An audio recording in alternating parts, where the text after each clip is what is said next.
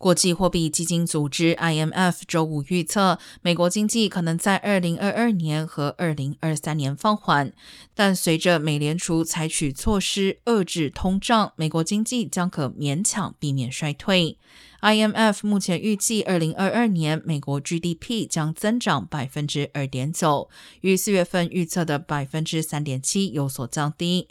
而美国二零二三年的经济增长预期从百分之二点三下调至百分之一点七，并预计二零二四年美国经济增长将跌至百分之零点八。IMF 并且指出，拜登政府 Build Back Better 计划有助于缓解供应方面的限制，改善安全网络，支持劳动力参与，并激励投资和创新。而该计划没有获得议员更广泛支持，意味着可能错失良机。